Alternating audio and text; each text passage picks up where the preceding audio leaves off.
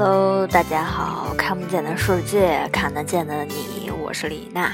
今天为大家读《万物简史》第二十章，终于到二十了。小生物的世界。要是你对身边的微生物过于在意，这很可能不是个好习惯。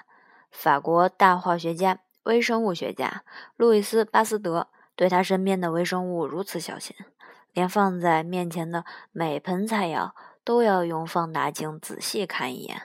由于他的这种习惯，很多人有可能不会再邀请他吃饭。实际上，你也无需回避细菌，因为你的身上和周围总是有很多细菌，多的简直无法想象。其实你身体很健康，而且总的来说很注意卫生。也大约有一万亿个细菌在你的皮肤上进食，每平方厘米上有十万个左右。它们在那里吃掉一百亿片左右你每天脱落的皮屑，再加上从每个毛孔和组织里面流出来的味道不错的油脂，以及强身壮体的矿物质。你是他们举行冷餐会的场所，还具有暖暖和和、不停的移动的便利条件。为了表示感激，他们给你体臭。上面说的只是寄生在你皮肤上面的细菌，还有几万亿个细菌钻进你的肠里呀、胃里呀，还有鼻孔里，粘在你的头发和睫毛上，在你的眼睛表面游泳，在你的牙龈上面打孔。光你的消化系统就是一百亿万个以上的细菌的寄主，至少有四百多个品种吧。有的分解糖，有的处理淀粉，有的像别的细菌发起攻击。许多细菌没有明显的作用，比如无处不在的肠内螺旋体，它们似乎只是喜欢跟你在一起。每个人体内大约有一亿亿个细胞组成，它却是大约十亿亿个细菌细胞的寄主。总而言之呢，细菌是我们的一个很大的组成部分。当然，从细菌的角度来看，我们只是它们的一个很小的组成部分。我们人类个大又聪明，能生产使用抗生素和杀菌剂，因此很容易认为自己快要把细菌灭绝了。别相信那种看法。细菌也许不会建立城市，不会过有意思的社交生活，但它们到太阳爆炸的时候还会在这里。这是他们的行星。我们之所以在这里，是因为他们允许我们在这里。千万不要忘记，细菌已经在没有我们的情况下生活了几十亿年。而要是没有它们，我们一天也活不下去。它们处理我们的废料，使其重新有用。没有它们的辛勤咀嚼，什么也不会腐烂。它们纯洁我们的水源，使我们的土壤具有生产力。它们合成我们肠胃中的维生素，将我们吃进去的东西变成有用的糖和多糖，向流进我们的肠胃系统的外来细菌开战。我们完全依靠细菌来采集空气中的氮。将氮转化成对我们有用的核苷酸和氨基酸，这是个令人惊叹而又让人满意的业绩。正如马古利斯和萨根指出的，在工业上要干同样的事儿，工厂必须把原材料加热到五百摄氏度，挤压到三百倍于普通的大气压，而细菌一直在不慌不忙地干这件事儿。谢天谢地，要是没有它们来传送氮，大的生物就活不下去。尤其重要的是，细菌们不断为我们提供我们所呼吸的空气，并使大气保持稳定。包括现代型的藻青菌在内的细菌，提供了地球上供呼吸的大部分氧。海藻和海里的其他微生物每年大约吐出一千五百亿立方公里的那种气体。而且，细菌的繁殖力极强，其中劲头大的，在不到十分钟里便能生产出新的一代。那种引起坏疽的讨厌的小生物产气加盟梭菌，在九分钟里就可以繁殖，接着又马上开始分裂。以这种速度，从理论来说，一个细菌两天内产生的后代比宇宙里的质子还要多。据比利时生物学家、诺贝尔奖的获得者克里斯琴·德迪夫说，要是给予充分的营养，一个细胞在一天里就可以产生二百八十万亿个个体。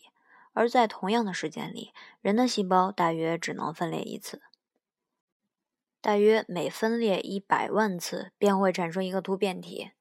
这对突变体来说通常是很不幸的。对生物来说，变化总是蕴藏着危险。只是在偶然的情况下，一个新的细胞会碰巧具有某种优势，比如摆脱或者抵御抗生素的能力。有了这种能力，另一种更加吓人的优势会很快产生。细菌能够共享信息，任何细菌都能从任何别的细菌那里接到几条遗传密码。正如马古利斯和萨根所说。实际上，所有的细菌都在同一基池里面游泳。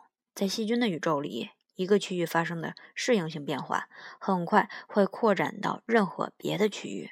这就好像人可以从昆虫那里获得长出翅膀或者在天花板上行走所必须的遗传密码一样。从遗传学的角度来看，这意味着细菌已经成为一种超级生物，又小又分散，但又不可战胜。无论你吐出、滴下或者扑出任何东西，细菌几乎都能在上面生活和繁殖。你只要给它们一点水汽，比如用湿抹布擦一擦柜子，它们就能滋生，仿佛从无到有。它们会侵蚀木头、墙纸里的胶水、干漆里的金属。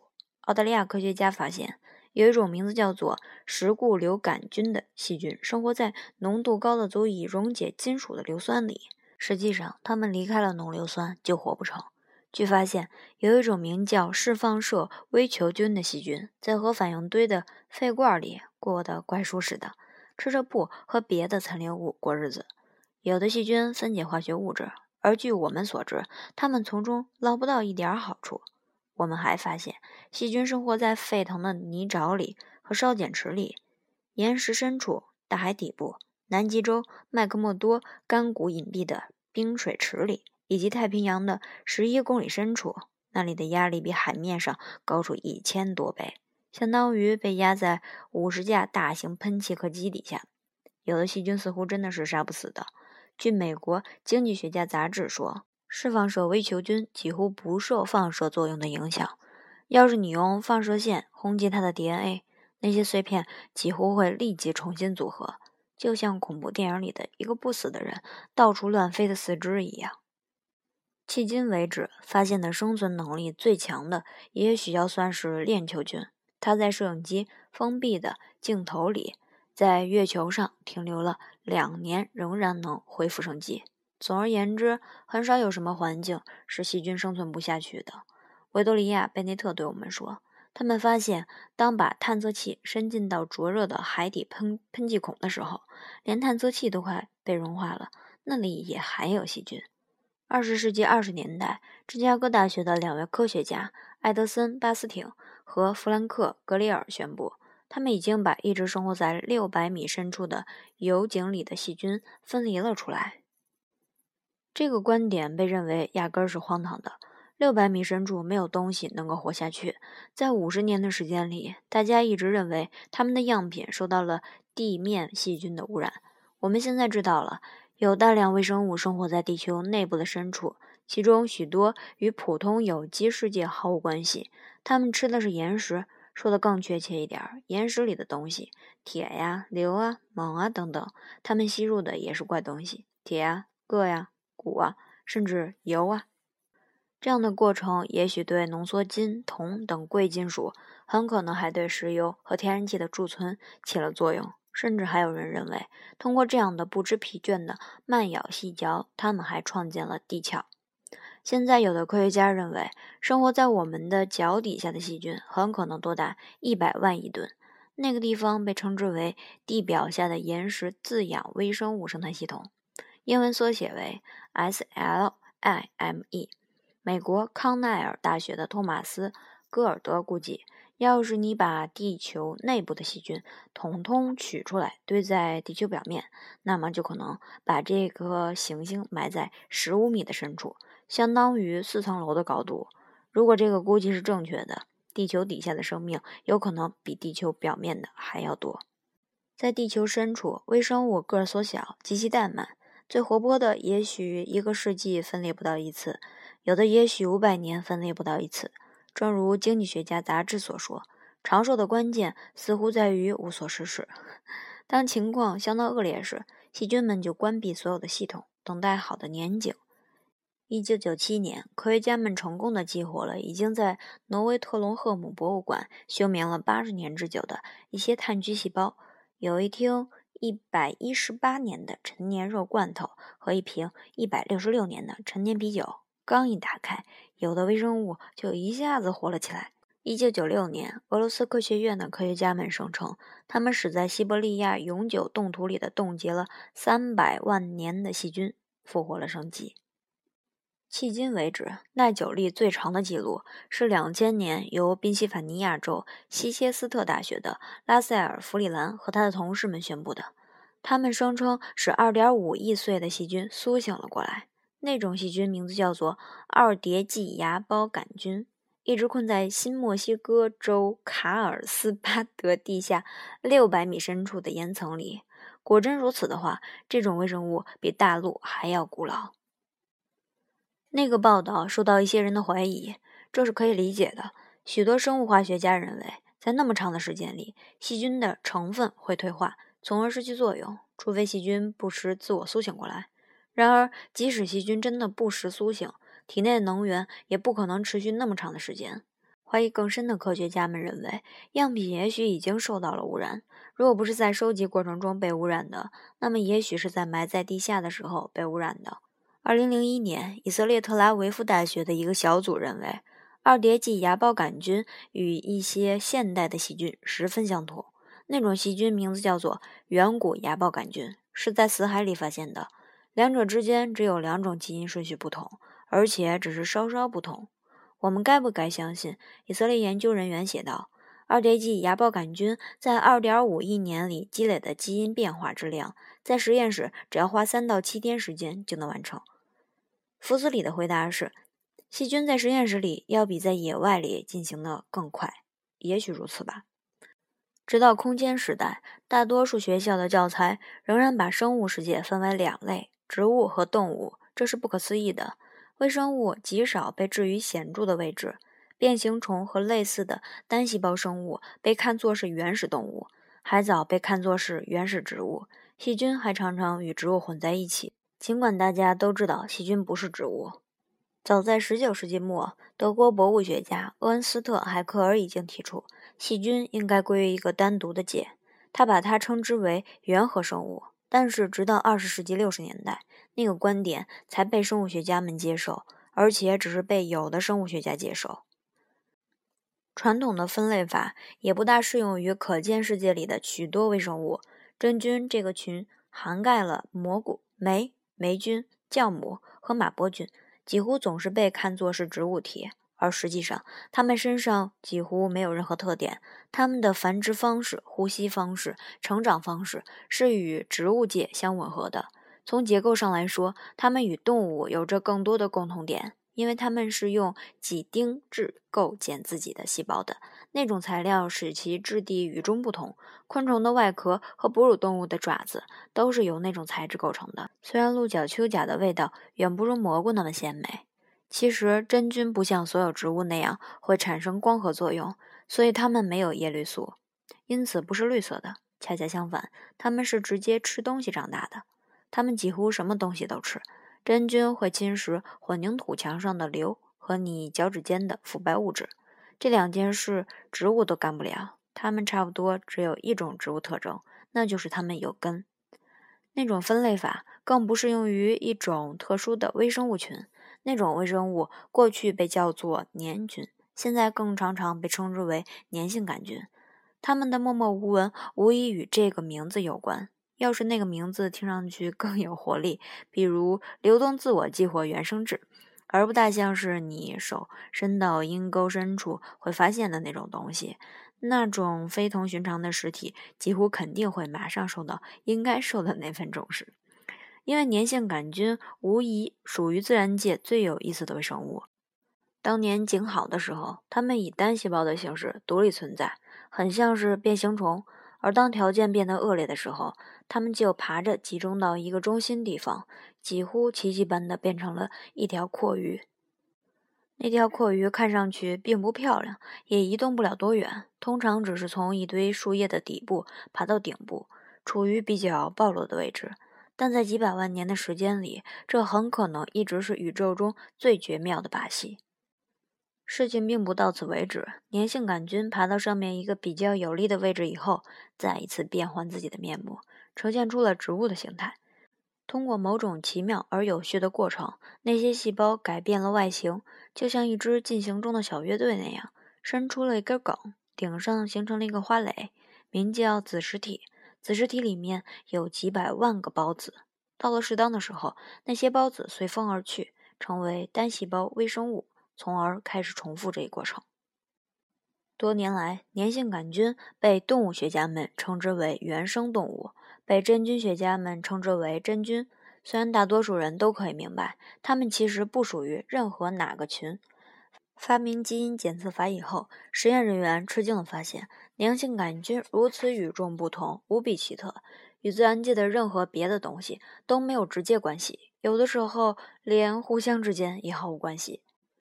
一九六九年，为了整理一下越来越显得不足的分类法，康奈尔大学一位名字叫做 R.H. 魏泰克的生态学家在科学杂志上提出了一个建议。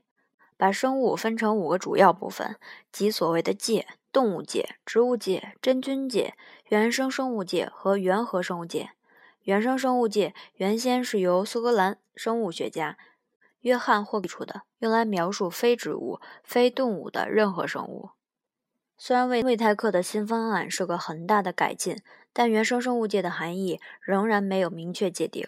有的分类学家把这个名称保留起来，指大的单细胞微生物真核细胞；但有的把它当作生物界放单只袜子的抽屉，把任何归在哪里都不合适的东西塞到里面，其中包括粘性杆菌、变形虫，甚至海藻。据有人计算，总共包括了多达二十万种不同的生物，那可是一大堆单只袜子呀！具有讽刺意味的是。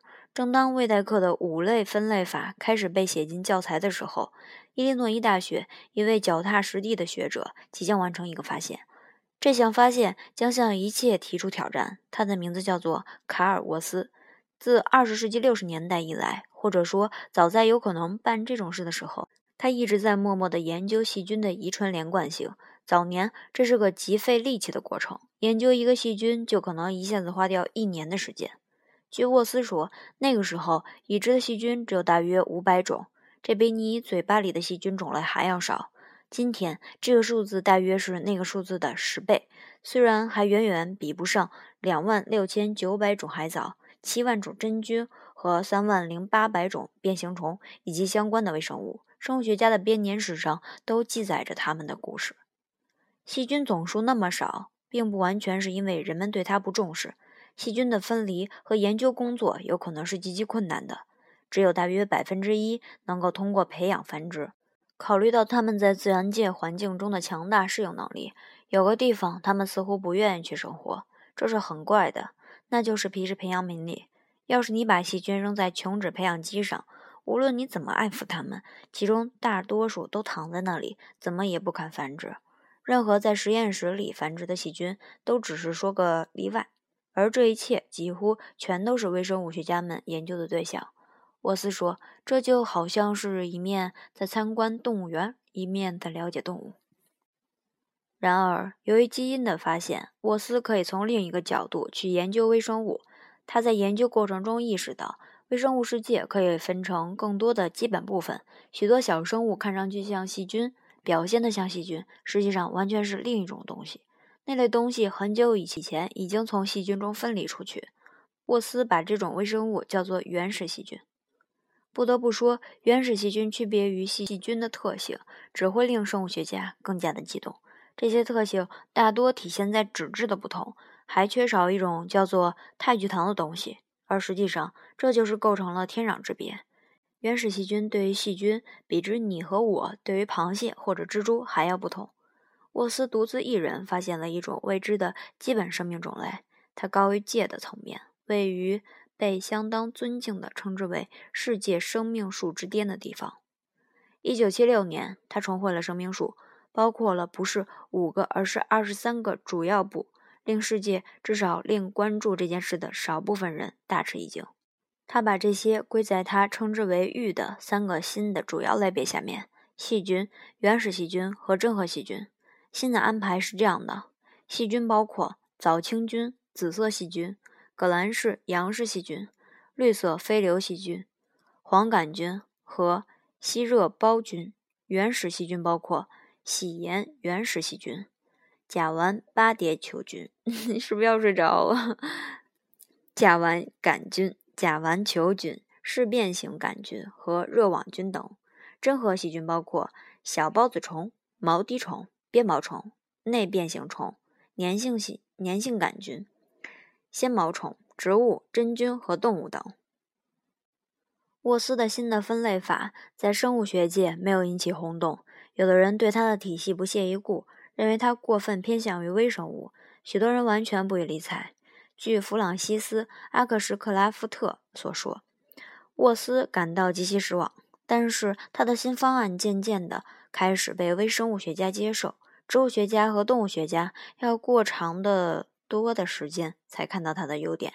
原因不难明白，按照沃斯的模式，植物界和动物界都被挂在真核细菌这根主枝最外缘一根分支的几根 小枝上，除此以外，别的一切都属于单核细胞生物。